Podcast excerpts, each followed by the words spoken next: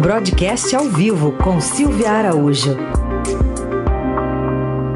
Hora de falar de economia. Silvia, bom dia. Oi, Raíssen, bom dia. Bom dia, Carol. Bom dia, ouvintes. Bom dia. Bom, espera-se alguma coisa lá da Câmara hoje, ou não, né? A gente nunca sabe, com a questão da PEC da transição. Mas como é que os indicadores econômicos estão reagindo a essas idas e vindas, Silvia? Pois é, Raíssa, quanto mais se discute essa PEC da transição, mais os investidores estão preocupados, ficam preocupados e apreensivos, principalmente com a questão da expansão fiscal que essa PEC pode trazer. E isso está se refletindo diariamente nas projeções né, para alguns indicadores da economia que são bastante sensíveis a essas instabilidades, a essa questão de não se ter previsibilidade para o futuro. Então, a gente vê muito isso em inflação, no câmbio, nas taxas de juros e também na própria expansão do crescimento econômico, né, que é traduzido pela taxa do PIB. Só para a gente explicar um pouquinho, essa expansão fiscal que o pessoal está preocupado significa aumentar o nível do endividamento público para fazer frente aos gastos né, que a PEC está prevendo aí a partir do ano que vem. Essa questão desses recursos que ficam fora do teto, isso vai ser automaticamente transformado em endividamento, porque você precisa de financiar essa parte e o governo vai financiar através de endividamento público. Quando na realidade o que se espera de um governo é o contrário disso, é que você tem uma trajetória decrescente da dívida. Aliás, qualquer âncora fiscal que se tenha no país, ela tem esse objetivo: disciplinar o gasto público para que essa trajetória da dívida seja de queda e aí você, com essa trajetória em queda, você mina aí as desconfianças sobre a capacidade que o país tem em honrar esses compromissos de dívida. Para a gente ter uma ideia, a dívida bruta do governo no mês de outubro, que é o último dado que tem disponível, ela estava em 77% do PIB. Isso significa o quê? Significa que de toda a riqueza produzida no país, 77% corresponde a endividamento. É aquela mesma história. Se você recebesse 100 reais de salário por mês, que seria aí o PIB, fazendo uma comparação, 77 reais você pagaria de, em dívida e sobraria 23 reais apenas para você pagar seu aluguel, pagar a escola do filho, é, pagar alimentação. Então a conta não fecha.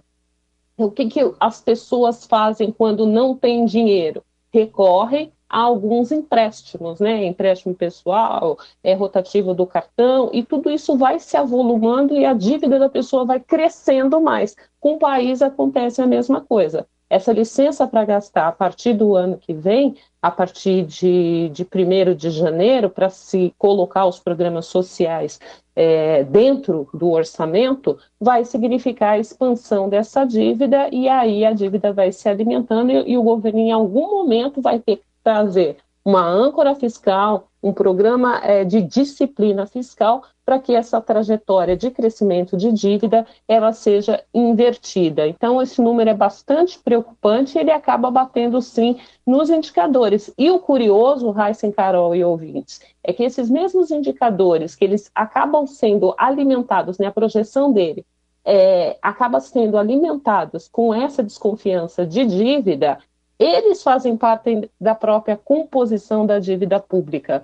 porque a gente tem papel de dívida atrelado à Selic, você tem papel de dívida atrelado ao IPCA. Então, quando você tem uma expectativa de que a Selic vai ficar alta durante muito tempo, esse endividamento também ele fica alto proporcionalmente durante muito tempo. Se você tem expectativa que a inflação vai subir, a dívida vai subir equivalente ao que a inflação subirá ali nessa parte aí que compõe é, a, o pedacinho atrelado à inflação. Hum. Então, dito isso, o que, que a gente viu ontem na, na rodada nova do Fox? A gente viu que a inflação ainda há uma expectativa de alta para o ano que vem, né? A projeção de inflação está com a inflação fora da meta para o ano que vem, está em 5,17%, e também que a expectativa para a taxa de juros é que a gente fique aí com uma taxa de juros alta durante muito tempo. Para o final uh, do ano que vem, por exemplo, o pessoal acha que não fica menos do que 11,75%, 12%. Então, é você carregar um ano, carregar todo o ano de 2023 uma taxa de juros ainda muito alta, que vai bater aonde? Vai penalizar muito o crescimento econômico, e para 2023 está bem longe de chegar numa projeção de 1%. Silvia, o futuro ministro da Fazenda, Fernando Haddad, também anunciou mais dois nomes para compor seu ministério. Subprocuradora-Geral da Fazenda Nacional, Anelise Lenze Ruas de Almeida, vai comandar a Procuradoria-Geral da Fazenda Nacional no novo governo e o Gustavo Caldas será subprocurador do órgão. Mas nomes mesmo, tipo ministros do Planejamento, da Gestão, da Indústria, ainda não saíram, né? Estão dependendo do quê?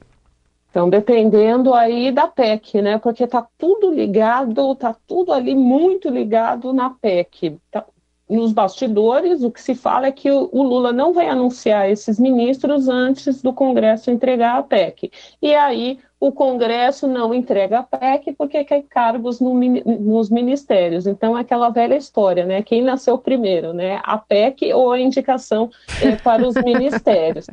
Aí, Carol, o que, que a gente tem nesse sentido? O Haddad, como você disse, ele está anunciando aos poucos o seu secretariado, que é um secretariado extremamente importante, né, que compõe ali o Ministério da Fazenda. A gente lembra que o Ministério da Economia é, será desmembrado em Fazenda, Indústria e Comércio e o Planejamento. Na parte da Fazenda, o Haddad está montando o time dele. Ele já anunciou o Gabriel Garípolo né, na, na, semana passada, também o Bernardo Api, e agora a expectativa que ele anuncie ainda hoje. Tem gente que acha que hoje ele vai anunciar o secretário do Tesouro, que é uma secretaria extremamente importante, é a chave do cofre dos gastos públicos é a Secretaria do Tesouro Nacional. Outra secretaria importante é de política econômica, né, a Secretaria de Política Econômica do Ministério da Fazenda.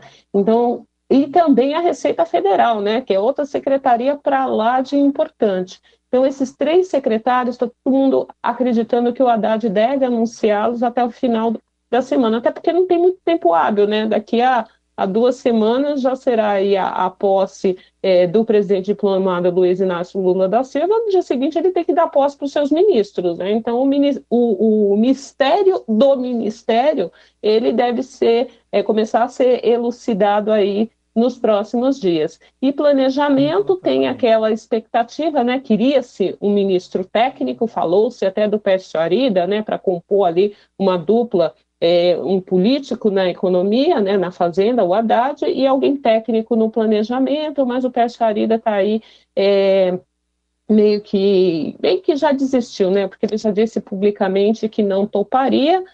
Está se falando em algum político também para esse para esse ministério. Chegou-se a aventar o nome de Renan Filho, mas o fato é que esses ministérios econômicos eles precisam conversar muito bem que é a partir dessa política econômica que será apresentada no ano que vem que teremos aí um, um pouco de sinalização sobre o que será, né, como, como serão uh, enfrentados esses desafios para a economia brasileira, com que política econômica, com que âncora fiscal, para tentar começar a ver é, esse destravamento da economia e que essas projeções para o crescimento econômico, né, para o PIB, comecem a avançar um pouquinho além de 1%, porque a gente sabe que PIB crescendo, na outra ponta, a gente também tem outro indicador que precisa crescer bastante, que é o indicador do emprego.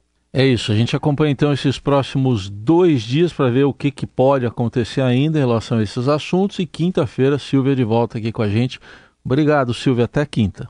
Até lá.